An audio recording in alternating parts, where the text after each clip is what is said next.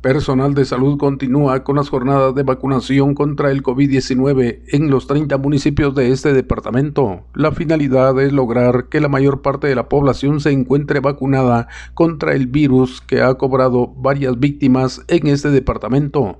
El horario de atención en los centros y puestos de salud es de 8 a 16.30 horas de lunes a viernes, según se informó. Los padres de familia también pueden acudir a los centros de vacunación llevando a sus hijos de 6 a 11 años para que sean vacunados contra el COVID-19.